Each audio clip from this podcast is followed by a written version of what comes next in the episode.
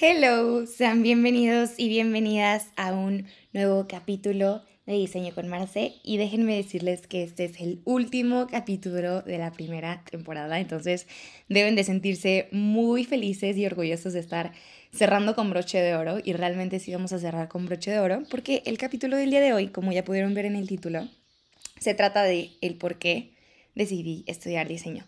Y creo que no podía pasar más de la primera temporada, o sea, no podía ser parte de la segunda temporada de este capítulo porque claro que es parte del inicio, o sea, parte de por qué comencé a hacer este podcast, de por qué empecé a crear contenido en redes sobre diseño, de por qué me dedico a diseño, todo, o sea, todo, todo, todo, todo se resume en este capítulo. Entonces, pues nada, tenía esperado hacerlo desde hace mucho tiempo, pero qué más que, que cerrar con este gran episodio. Entonces espero que lo disfruten mucho y sin más que decir, vamos a ello. Yo siempre he sido una persona a la que le gusta mucho hacer manualidades, este, los colores siempre me han llamado la atención. De Navidad yo siempre pedía eh, cosas para crear, o sea, ya sean kits de diseño de este, recortes, eh, papel, plumones, o sea, siempre me gustó crear y creo que esto se lo debo mucho a mi mamá. Me enseñó esta parte creativa, o sea, me enseñó lo fácil que es crear las cosas, que si tenemos una idea en nuestra cabeza, hacer la realidad es solo cuestión de ponernos en acción. Entonces creo que de ella aprendí eso, de ella eh, aprendí que que con mucha paciencia, con, con echarle un poquito de cabeza y poner las manos a la obra, se podían hacer cosas increíbles por ti mismo, ¿no? Entonces, este, eh, les digo, desde pequeña siempre me gustó jugar como con, con todas las manualidades. Nosotros éramos, mi hermano y yo éramos, este, los niños Art Attack, o sea, nos encantaba Art Attack, pero no solo verlo, o sea, de verdad nos poníamos a hacerlo, yo creo que era la forma en la que nos entretenía mi mamá. O sea, de verdad, si ven que estaba imposible conseguir todos los materiales, bueno, no sé cómo lo hacíamos, pero los conseguíamos y si no, no los inventábamos y lográbamos hacer las cosas de Art Attack. Entonces, este, ese lado creativo y como manual siempre estuvo de mi lado. Pero hay algo muy chistoso porque este, yo siempre fui la nerd del salón, debo confesarlo. Siempre me gustó física, matemáticas, este, incluso biología, o sea, química. Fui muy estudiosa y me considero muy estudiosa, muy aplicada, en el sentido que me gusta mucho este, aprender. Creo que lo podría definir a eso, me gusta mucho aprender. Y, sí, o sea, siempre me fue muy bien como en esas áreas de la escuela. Entonces, durante toda mi vida me dijeron que era muy creativa, pero que al mismo tiempo pues tenía como destellos de algo de ingeniería. Entonces, pues ya ven, la pequeña Marcela creció y pensó toda su vida que iba a estudiar una ingeniería. ¿Y por qué digo esto? Porque, bueno, obviamente mi hermano siempre, o sea, mi hermano es la persona más inteligente que conozco en este planeta y las personas que lo conocen están de acuerdo conmigo. Entonces, él siempre había pensado que iba a estudiar una ingeniería y claro, yo, la hermana pequeña, pues he seguido mucho los pasos de él y como que siempre lo vi como si fuera una persona a la que, no sé, a la que admiro mucho, siempre lo, ha sido y siempre lo será, pero como un modelo a seguir, ¿no? Entonces cuando él se decide estudiar ingeniería, pues yo digo, ah, pues por ahí podría también ser mi camino, ¿no?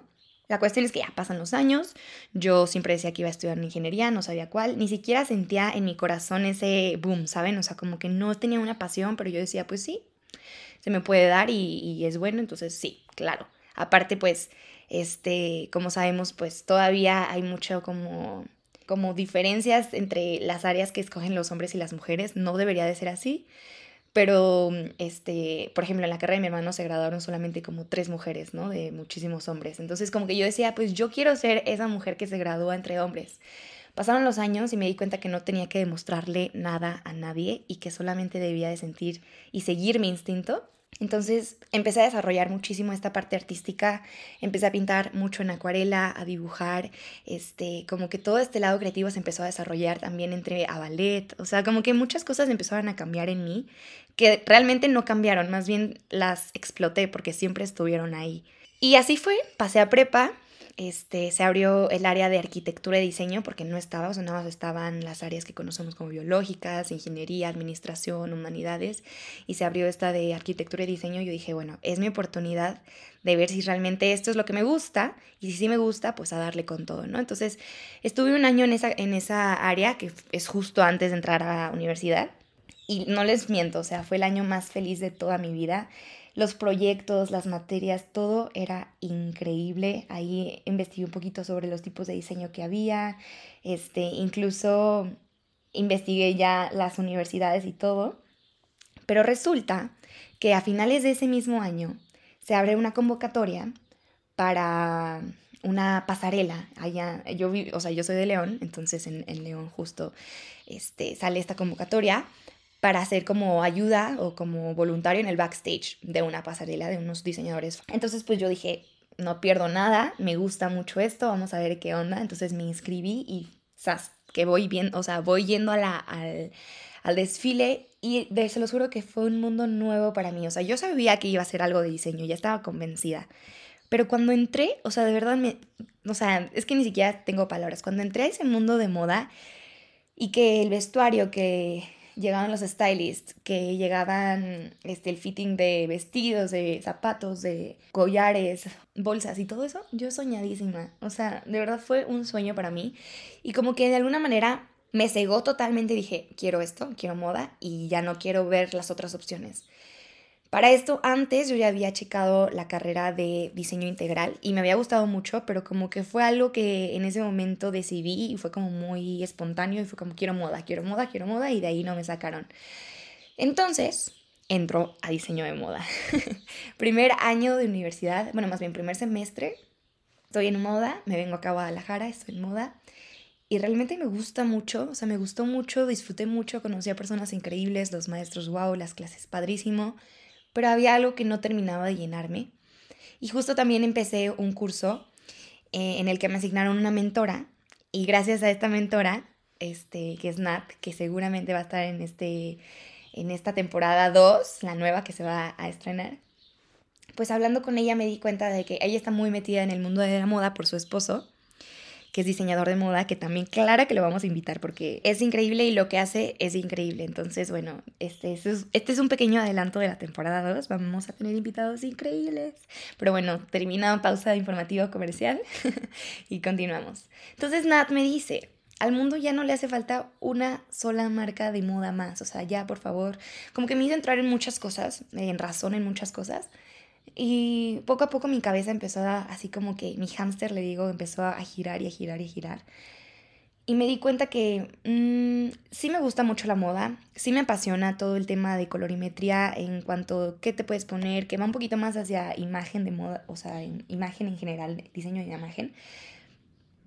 Pero dije, bueno, si a mí lo que me gusta es crear, comunicar, pues tengo que buscar algo muchísimo más amplio. Siento que me estoy encasillando solo en moda y si en un futuro quiero hacer otra cosa, sí lo podría hacer, pero creo que podría tener más habilidades si en este momento, en primer semestre, me cambio. Entonces así fue como decidí. Me cambié a diseño integral, que es una carrera muchísimo más amplia este, donde veo gráfico, industrial, de producto, materiales, o sea, de verdad veo muchísimas cosas, comunicación. Y ahora que estoy empezando, bueno, más bien ya voy a cumplir un año trabajando en, en marketing, pues se complementa totalmente, ¿no? También luego les platicaré sobre mi trabajo, este, cómo entré, cómo hice todo mi currículum y todo eso, que creo que son dudas que a todos nos pueden surgir cuando no tenemos, o sea, cuando es nuestro primer trabajo y queremos aplicar a un trabajo. Y es como este meme, ¿no? De que sí, o sea, dame tu currículum de experiencia y es como, dude, pero no tengo experiencia. Ah, entonces no puedes trabajar. Pero es como, entonces, ¿cómo voy a empezar a trabajar? Bueno, todo eso también va a estar en un mini audioblog. Pero me salgo mucho del tema, perdónenme.